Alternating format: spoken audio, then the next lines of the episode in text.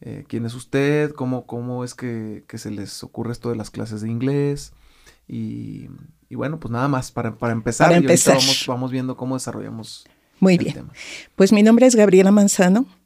Tengo 28 años de experiencia como maestra de inglés, enseñando a todos los niveles. Durante más o menos 10 años enseñé desde chiquititos de un año hasta jóvenes de secundaria. ¿Particular, en escuela? En, dos escuelas particulares, ocho años en el Instituto Bilingüe San Lorenzo. Ahí estuve, me encantó ese trabajo. Tenía chiquititos de, de un año que siempre me decían, mi money, mi money. Y, y, todos decían, pero ¿por qué te dicen Miss Money si tú eres Miss Gaby? Y yo les decía, es que no están diciendo Miss Money, están diciendo Good Morning. Mm. Porque sabían los pequeñitos. Y los maestros de, de más adelante o, o, de español me decían, cada vez que les decimos qué es esto, nos dan el nombre en inglés. Y es cuando más rápido aprenden, ¿no? Rapidísimamente, rapidísimamente. Preciosos los niños. Hacía de todo y brincaba, corría, me tiraba al suelo, de todo con ellos, porque hermosos los chiquitos. Ahí aprendí muchísimo con, con esos niños y con los jovencitos. Y después una mamá de ese colegio me invitó a trabajar en la universidad a nivel preparatoria. Y ahí estuve casi 20 años. Ah, pues ya bastante tiempo. Digo 18 porque dos años estuve fuera, no, un año estuve fuera por el cáncer. Tuve cáncer en el 2003. No manches.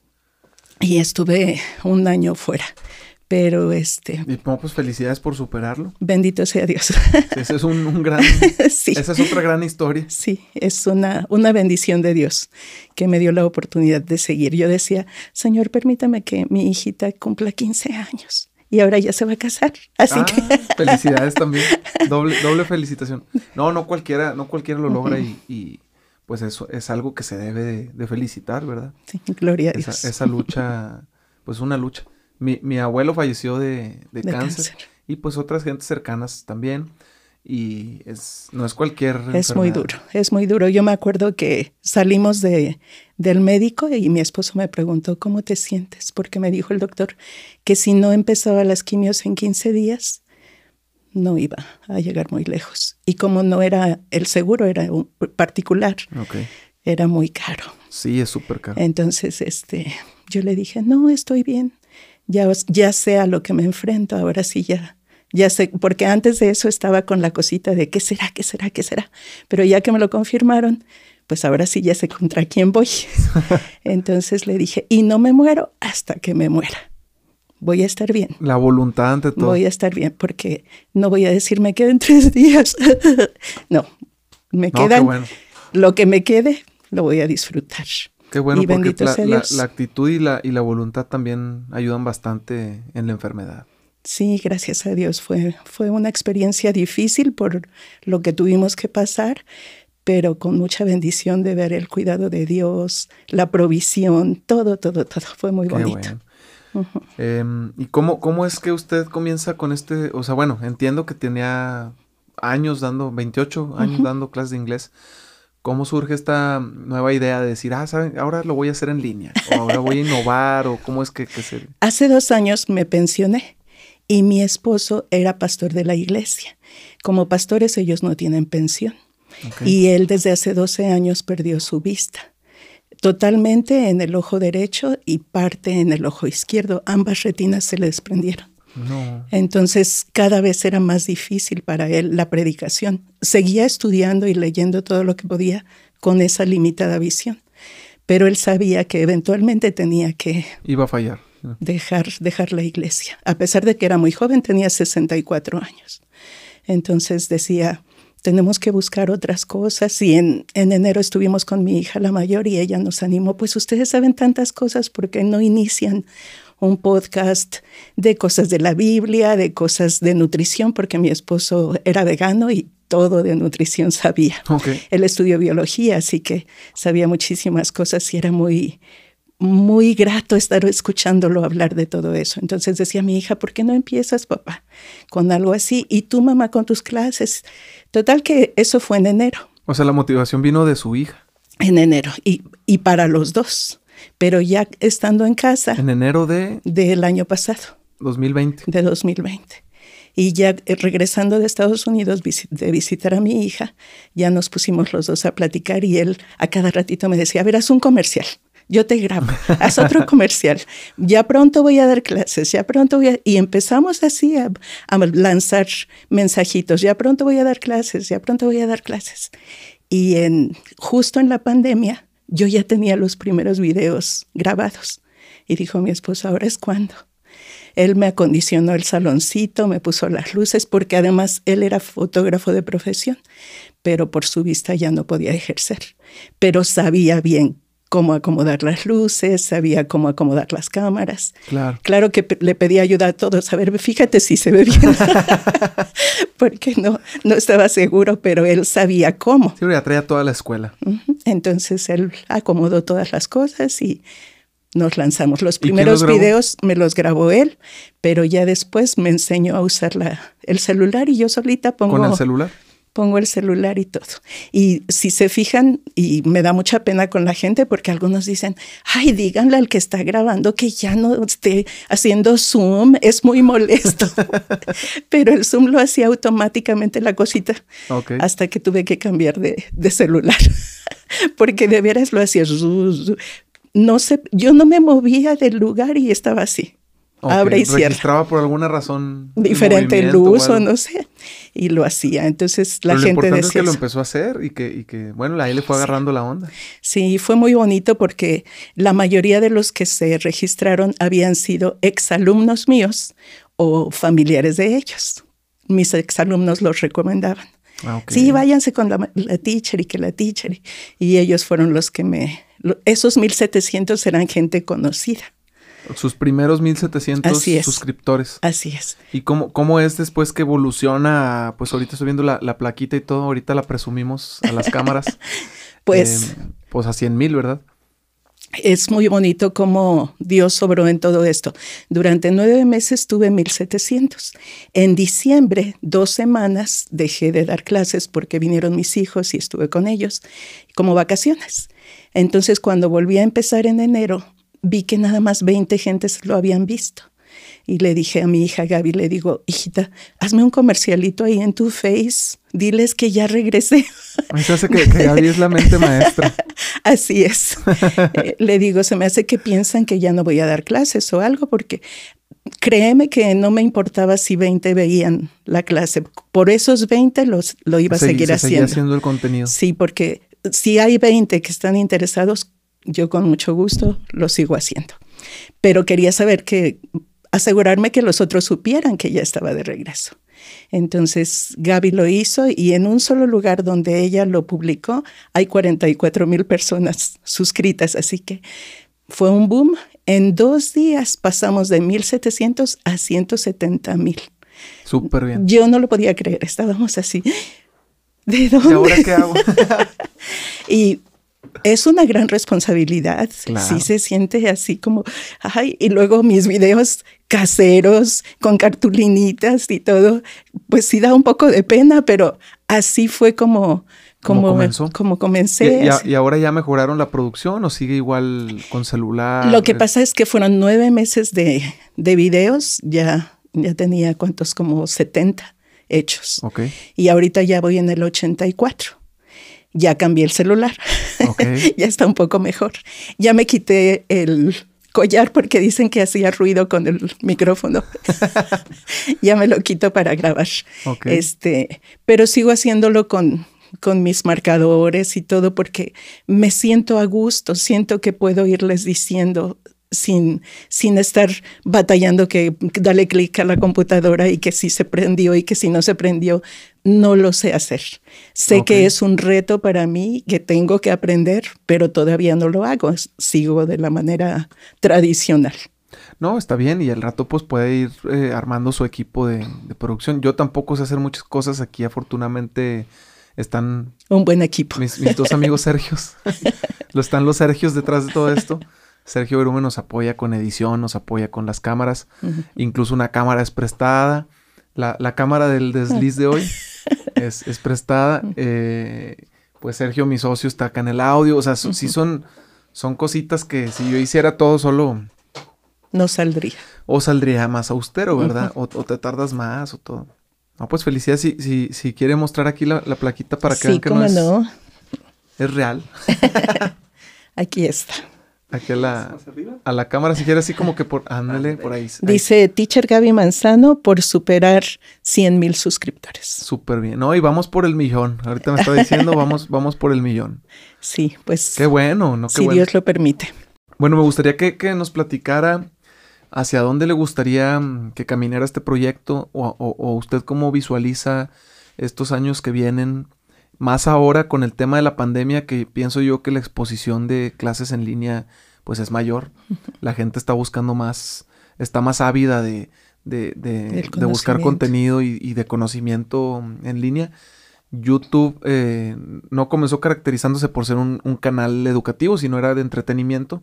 Y ahora ya va, va, va, incluso creo ya tiene su área este, educativa que tú te pones a, este, quieres eh, puras cosas educativas y te da la lista, ¿no? Me gustaría saber hacia dónde, cómo usted se ve en un futuro, hacia dónde va, qué, le gustaría, cómo le gustaría que se desarrollara su canal. Pues estoy muy contenta por cómo ha crecido. Eh, realmente me siento un poco abrumada porque no, nunca esperé que creciera a tal magnitud. Me siento muy, muy contenta, muy agradecida con Dios por la oportunidad porque he recibido tantos comentarios de gente tan lejos. Hay una persona de Bulgaria que comenta, este, no sabe hablar español, pero dice, yo emprender español, inglés con usted. Oh. yo estaba muy contenta, muy contenta porque está tratando de aprender los dos conmigo. Y digo, gracias a Dios, o sea, ¿quién, ¿cómo puedes tener ese alcance? Es una maravilla, de verdad.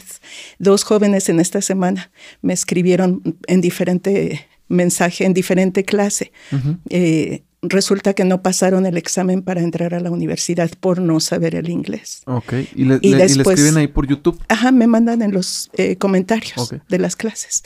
Y dicen, después de dos, de dos meses de estudiar con usted, pasé el examen. Ah, Ay, no, para mí eso es una... Se me hace que me voy a meter también a las clases. es un gozo, es una gran alegría, porque yo creo que mi padre fue el que hizo eso en, en mí, de crear una mente matemática, de todo, de alguna manera eh, cuadricularlo. yo hago todo así, de manera que es súper fácil súper fácil. Entonces, porque he visto clases de inglés y por de ninguna manera es como para eh, derogarlas ni nada por el estilo, es simplemente comentar, ¿verdad? Que empiezan a hablar, a hablar, a hablar, pero no hay una explicación. Okay. Entonces la gente se queda así. Si tú eres muy listo, rápido lo pescas. Si tienes bases, inmediatamente lo entiendes. Pero si no tienes nada de bases o los idiomas para ti no son fáciles, es muy difícil entender. Entonces yo he tratado de hacerlo lo más simple posible. Y como no tengo pues ahora sí que la oportunidad de estar en un salón de clases y ver las caras y, ay, ya le entendió, ya le entendió. o, hago caras y gestos y volteo y hago un dibujo. No, Imagínese un salón con 100 mil alumnos. Entonces, no puedo hacer eso. Entonces, tengo que tratar de, de pensar qué es lo que ellos necesitan y, dárselos. Entonces pienso que eso ha ayudado para que sea tan sencillo el método, tan fácil, tan accesible. Y a mí me da muchísimo gusto. ¿Es un método que usted desarrolló? Sí. Sí, ah, totalmente, totalmente. No hay, es, de hecho, mis maestros dirían muy mal. ¿Por qué? Porque se supone que no debes hablar en español. Ah, y yo hablo todo el tiempo en español y explico y luego me voy al inglés pero cuando... Pues es su estilo, se vale, se vale. E, y, como te digo, es algo que los maestros de inglés dicen, no, no, no, eso no se debe hacer. Al rato, al rato lo, lo patenta su, propio, su propio estilo de, clases de inglés y ah. por qué no que lo desarrollen... Otros maestros. Sí. Sí, estaría muy bien. Como clases ahora para maestros de inglés de cómo desarrollar su curso, ¿verdad? Así es. Pero a mí me interesa saber hacia, hacia dónde va. O sea, usted quiere mejorar... Em, o sea, ¿usted quiere seguir dando clases de inglés en, en línea? Sí. eh, que crezca su base de, alumnos. Eh, Tengo planeado, junto con mi hija la mayor, eh, hacer podcast para que los alumnos practiquen la pronunciación, el reading y el listening. Que ponerlo en, en el podcast, que ellos lo puedan seguir, que ellos lo puedan repetir, que escuchen, que traten de entender. Quiero hacer eso dos veces por semana. Quiero seguir creciendo de esa manera. No tengo el, la ambición de llegar al millón. O sea, si se da, qué bueno, ¿verdad? Pero no es algo así que... Como que su visión es más enfocada al contenido, que sea un contenido digerible, bueno. Y que, los que sea que están ahí sigan beneficiándose que puedan aprender, que puedan saberlo bien. Y la verdad, eh, hubo una persona que me llamó para ofrecerme que yo sea certificadora que haga certificaciones de inglés a las personas. Entonces me dan una licencia y me la dan supuestamente ahorita gratis por tres meses para que yo certifique personas y empiece a ganar dinero. Pero no me llama la atención. No, es, su, visión. No es algo que, que me llame la atención porque yo empecé esto, por un lado, como te dije al principio, era el deseo de tener algo cuando mi esposo ya no pudiera trabajar tener un, ingreso poquito que fuera, porque yo tengo mi pensión de la universidad, pero poquito que fuera extra, pues pudiéramos vivir bien, mi esposo y yo, pero de ninguna manera era mi, mi ah, obsesión ganar los miles de pesos para, para enriquecerme ni nada por el estilo. ¿Cómo la encuentran en su canal? ¿Cómo, cómo está? Teacher Gaby Manzano. Teacher Gaby Manzano para que se suscriban. Súper bien. Entonces, como te digo, no, no es lo que ambiciono ni anhelo, pero si se da, pues gracias a Dios. Excelente. Pues me gustaría que nos, que nos cuente acerca de su... Me llamó ahorita mucho la atención que, que, le pregunté que si pues era un sistema que, que, ya había aprendido en algún otro lado o usted lo desarrolló y me comentó que no, que, que, que pues es un sistema que usted desarrolla para dar unas clases de inglés pues que, funcionan y que la gente aprende hasta en Bulgaria, ¿verdad? Entonces, eh, pues me gustaría que me contara un poco sobre su sistema, cómo fue que lo, que lo desarrolla, de dónde vienen estas ideas eh, que utiliza para dar clases, ¿verdad?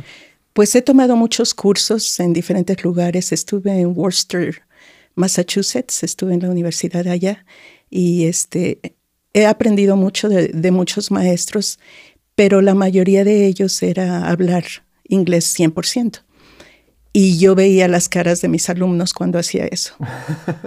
y pensaba, no, o sea, no, no voy a llegar a ningún lado, porque no puede haber una conexión si no hay un punto de un punto de, de, entendimiento al principio. Entonces, no puedo hacer eso. Y yo solita empecé a trabajar con ellos, tratando, como te decía hace un rato, de estructurar todo. Y así lo enseño como estructuras. El verbo to be es una estructura y les siempre, siempre hago énfasis en lo fácil que es comparado con el español. Okay. Por ejemplo, el verbo to be en el pasado, nosotros tenemos 20 diferentes conjugaciones. 20. Que ni cuenta nos damos. que ni cuenta nos damos. y en inglés solo hay dos. Entonces, cuando ves eso y dices, ay, caray, yo era una buena niña. I was a good girl. ¿Y ya? Yo estaba en la casa ayer. I was in the house yesterday. Es la misma, el was. I, I was sick all day. Estuve enferma todo el día. Es la misma. Cuando les haces ver, oye, puedes decir todo eso con una sola palabra, qué fácil.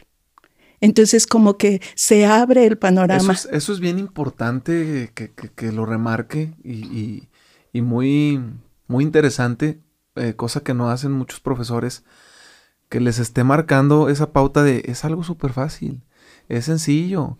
Eh, cualquiera lo puede hacer. Esa comparación también con el español, mira, o sea, sabes un lenguaje mucho más complejo, ¿cómo no vas a aprender este otro? O sea, Fácil. ese es un, un buen colmillo eh, eh, de maestra porque como alumno, pues mentalmente dices, ay, pues sí está bien sí puedo. sí, claro que puedo, ¿verdad?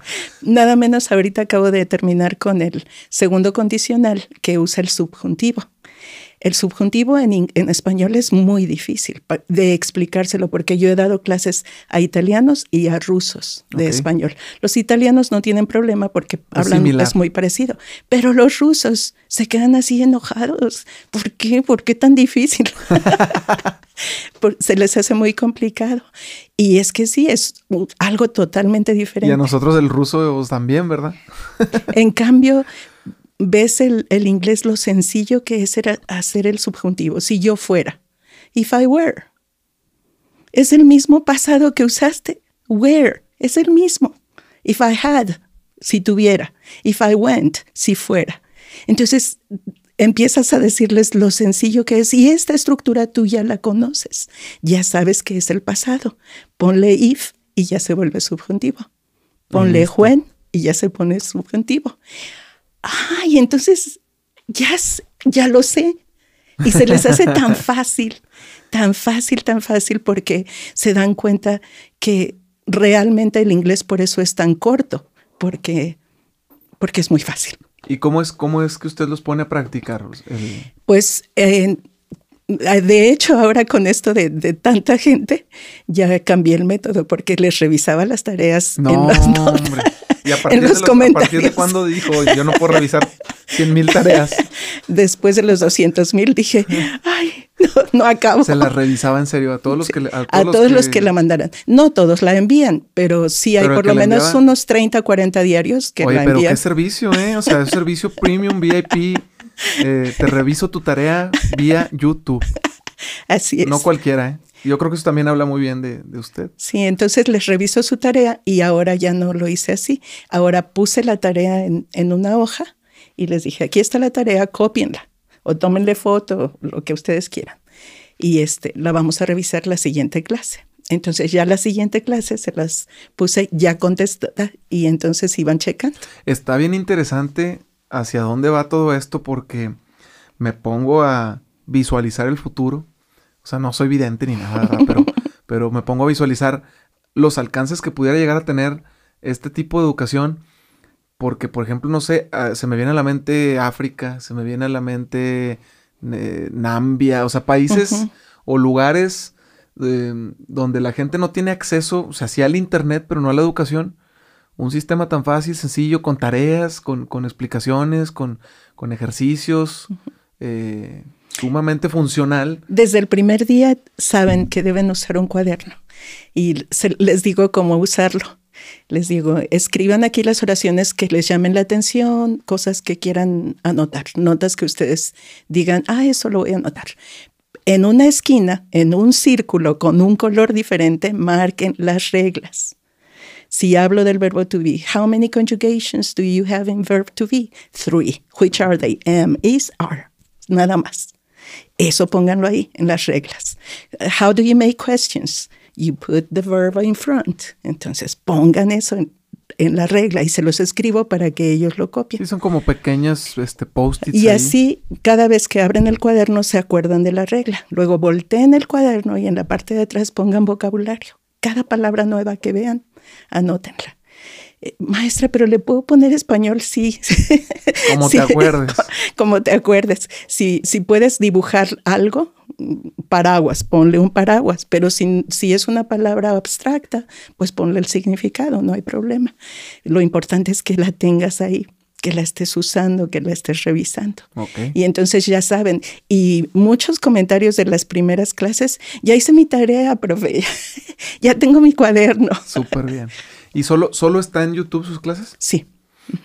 Mm, debería considerar también a ponerlas en Facebook. También puede ya se puede monetizar en Facebook también. qué bien. Entonces puede hacer su canal y es básicamente lo mismo, ¿verdad? No más que en Facebook. Ah, Y Facebook también te permite monetizar y, entregar contenido y te depositan y todo. Muy bien. Entonces, este. Pues Estaría bien probar porque YouTube todavía nada. pues YouTube creo que a partir de cierta cantidad de minutos reproducidos. Dijeron que a partir de cuatro mil horas, pero hace mucho que las pasamos.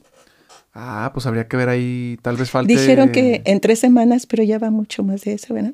ya, van como seis. Tal vez, tal vez falte ahí que alguna, alguna información fiscal o no sé. Te piden un, más bien te mandan un código en una carta. Ah, ok. Como para verificar tu canal. Pero no nos salió. Ah, ok, ok. Falta verificar ahí la, la cuenta. Bueno, pues está bien, ahí se va acumulando, ¿verdad? es un ahorradito, no pasa nada. Bueno, me gustaría preguntarle también, em, me intriga su punto, su punto de vista sobre el actual sistema educativo. Ya ve que hemos pasado por una cuestión de, em, pues medio dramática de reformas educativas y luego ahora con la pandemia educación en línea y luego que no todos tienen acceso al internet y están ahí los memes de, de las de las personas que van y agarran internet donde está el internet libre para poder mandar su tarea. Me gustaría conocer su opinión al respecto del, sistema educativo. ¿Qué, ¿Qué, cosas buenas ve? ¿Qué cosas cree que se podían mejorar? Pues sí, es, es bastante difícil la situación. Eh, me da mucha tristeza en muchos casos ver la desesperación de los maestros porque no cuentan con el apoyo de los papás, porque de alguna manera se sienten abrumados con tanto trabajo y que la gente piense que no están haciendo nada. Eso, eso es triste. Los maestros. Los maestros. Es triste porque se les multiplicó el trabajo, tienen que usar su internet propio, tienen que contestar miles de papás que, que, están llamando preguntando esto, aquello, una y otra vez, aun cuando lo dice claramente el video. Y, pues es mucho trabajo, se les multiplicó el trabajo. O que, o que mandan, tengo un amigo que es maestro y me dice, oye, no puede ser que si les digo que manden la tarea a las seis y ahorita a las nueve del día siguiente, o sea, ni siquiera el día que pidió la tarea, todos los, los, ah, los, papás o los alumnos mandando la tarea, ¿verdad? Dice, no, pues ya. Y hasta enojados si no la reciben. Y ahora con el nuevo sistema que no, no los puedes reprobar, o sea, tienes que buscar la forma de acomodar eh, las cosas para darles el servicio y que, no estén enojados. Es triste, me, preocupa eso porque muchos maestros, eh, porque tengo muchos cercanos, sé que este, se, sienten, se sienten tristes porque tienen que pasar a un muchacho que realmente, disculpa que hable de esta manera, pero dice, le vale. O sea, repruébeme si quiere, no me importa. Y así. ¿Por qué? Porque no les importa. De alguna manera no hay esa responsabilidad. Exacto, de parte ni de él como estudiante, ni de los papás de estar al pendiente de que el muchacho haga lo que tiene que hacer. Y yo creo que en la mayoría de los casos los papás son la columna vertebral de la, educación. De la educación y, de, la atención que pueda tener o no la persona en las clases, ¿verdad?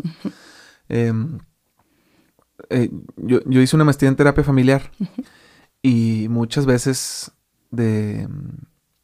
O sea, en muchos de los casos, no digo que todos, pero en muchos de los casos, las personas tendemos o tienden a aventar la responsabilidad a, a otra persona y los papás hacen mucho eso.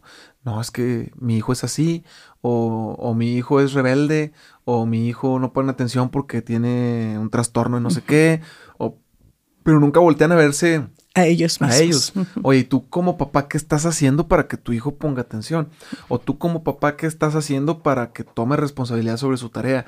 O tú como papá, o sea, lamentablemente pasa que los papás avientan, como muchos mexicanos hacemos eso de, de ahorita se rompió la se rompió un lente y todos echándose la culpa, ¿verdad? ¿Quién fue? Oye, pues quién la tiró, o sea, se cayó solito. Todos sabemos quién la tiró, porque está esa cultura de aventar la culpa, ¿verdad? Pero lo hacemos todos, o, muchos, lo hacemos muchos. Em, eh, creo que es un tema que se, que se podría, em, como padre, creo que es un tema que, debes de, de ser sensible para, para verlo y para trabajarlo. O sea, si hay algún padre que nos está escuchando, bueno, tomes el tiempo de preguntarse qué está haciendo como padre para, ayudar a su hijo. Para ayudar a su hijo en la escuela. Y también veo el otro lado.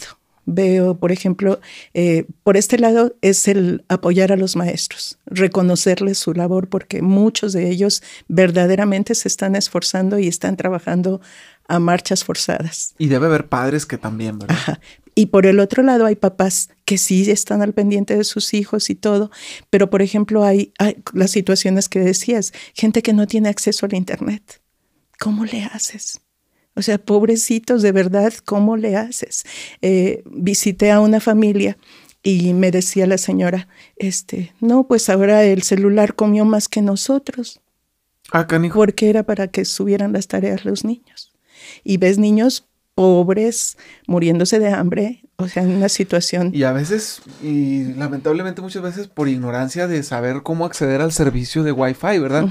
Porque pues hay lugares, no sé, en, en, todo Saltillo... Donde podrían hacer. en muchas partes hay un lugar donde pueden acceder al, al Wi-Fi y muy probablemente no va a haber ningún problema, como cafés, como, como zonas de Wi-Fi libre de universidades, como...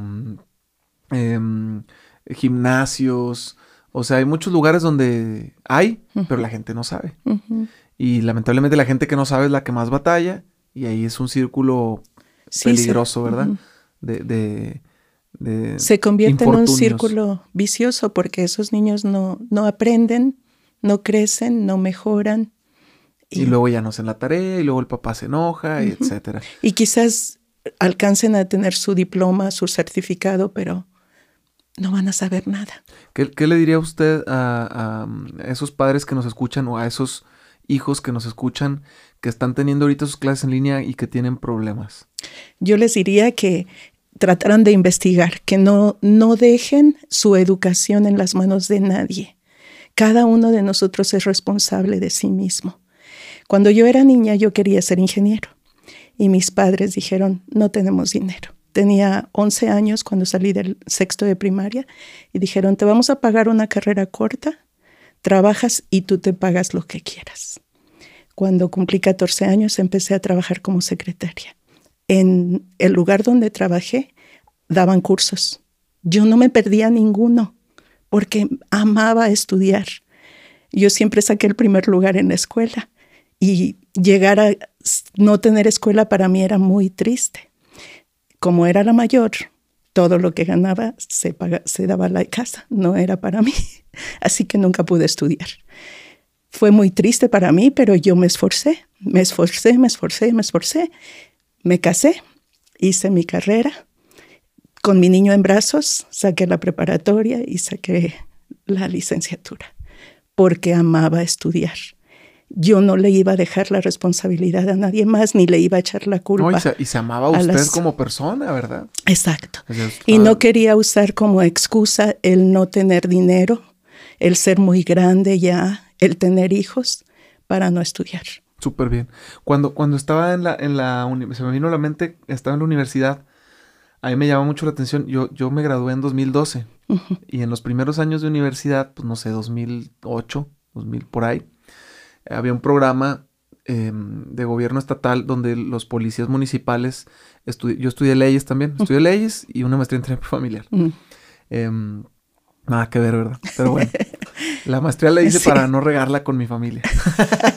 muy bien, muy bien. El rollo es que hacen este programa de policías donde los policías estudiaban con nosotros, pero pues era bien raro porque pues nosotros pues éramos puros chavos y de repente pues un señor, ¿no? De 40 años, 50 años y hacían sus tareas y todo y pues te tocaba convivir con, con señores, porque nosotros vivíamos como señores, obviamente pues eran señores jóvenes, pero nosotros decíamos, ay, aquí hay un, policía de ya 50 con años, hijos, con hijos, y con familia. Pues los, culturalmente pues hay temas que nada que ver, o sea, pero se hacía ahí la, la, convivencia, ¿no? La dinámica. Y me llamó mucho la atención que no me acuerdo bien el número, pero de cuenta que entraron 10 y se graduaron nomás dos, una cosa así, o sea, pocos. Lamentable, sí, pero también fue porque, por dos cosas. Una, faltó eso que, usted dice que esas ganas de y esa voluntad de darle prioridad a, y amor a, la persona y a los estudios. O sea, yo lo veo como un amor personal porque pues es, crecimiento personal. Entonces faltaba esa, esa, esa línea de, de, de, madurez emocional o de madurez eh, personal para poder decir, no, o sea, voy a poner mi educación primero y si tengo que cambiar de trabajo, cambio de trabajo o si tengo que hacer otra cosa, otra cosa. Pocos lo hicieron. Pero los que lo hicieron, ahorita los veo. Y están muy bien. Y están muy bien, sí, exactamente. O sea, o siguieron en su puesto o cambiaron lo que tú quieras, pero... Su perspectiva, su forma de ver las cosas. Desde otro lugar. O sea, los, los ves más tranquilos, en paz, eh, sin estrés o, buscando otras opciones de trabajo. Entonces, bien importante lo que usted dice, o sea, la, edad no es un factor. ni tampoco las condiciones económicas son factor, y menos ahora en la era de la tecnología. Y, qué bueno que, lo, que es, es, un excelente consejo, ¿verdad? Sí, esto tiene que ser que cada uno se responsabilice de sí mismo. No podemos echarle, lo que decías hace un ratito, todos le echamos la culpa y esto viene desde Adán. ¿Comiste del fruto que te dije que no comieras? La mujer que me diste, ella me dio. Hasta dice, ella me dio. Por mi culpa, por mi culpa, por mi grande culpa. Hijo En, la otra, en la otra entrevista también hablamos algo, algo similar de cómo la religión a veces, eh, pues hay, hay, cuestiones que te, te, mm, condiciona a, creer que, que, que, estás mal o, a, que no crezcas porque si no vas a hacer daño, no sé. Pero fíjate, precisamente para mí. Hay que interpretarla de otra manera. Cuando yo acepté a Cristo, y eso fue algo fabuloso, cuando yo tenía 13 años, estaba estudiando todavía, mis papás estaban divorciando, había un montón de problemas, pero aceptar a Cristo cambió mi visión. Y pienso que todas las cosas que he pasado, la muerte de mi hijo, la muerte de mi padre, el cáncer, ahora la muerte de mi esposo, son retos, son oportunidades de crecer. Y claro que duele, duele muchísimo. y, qué bueno que lo ve así, ¿verdad? Porque hay gente que lo ve de manera totalmente negativa y no lo utiliza para crecer, sino para sumergirse en la depresión. En, o un pozo. O en un pozo, exactamente. Pero yo le doy gracias a Dios porque Dios es el que me ha sostenido. El ver sus promesas, su fidelidad conmigo, el creerle que Él es todopoderoso Qué bueno. para mí. Y aquí estamos.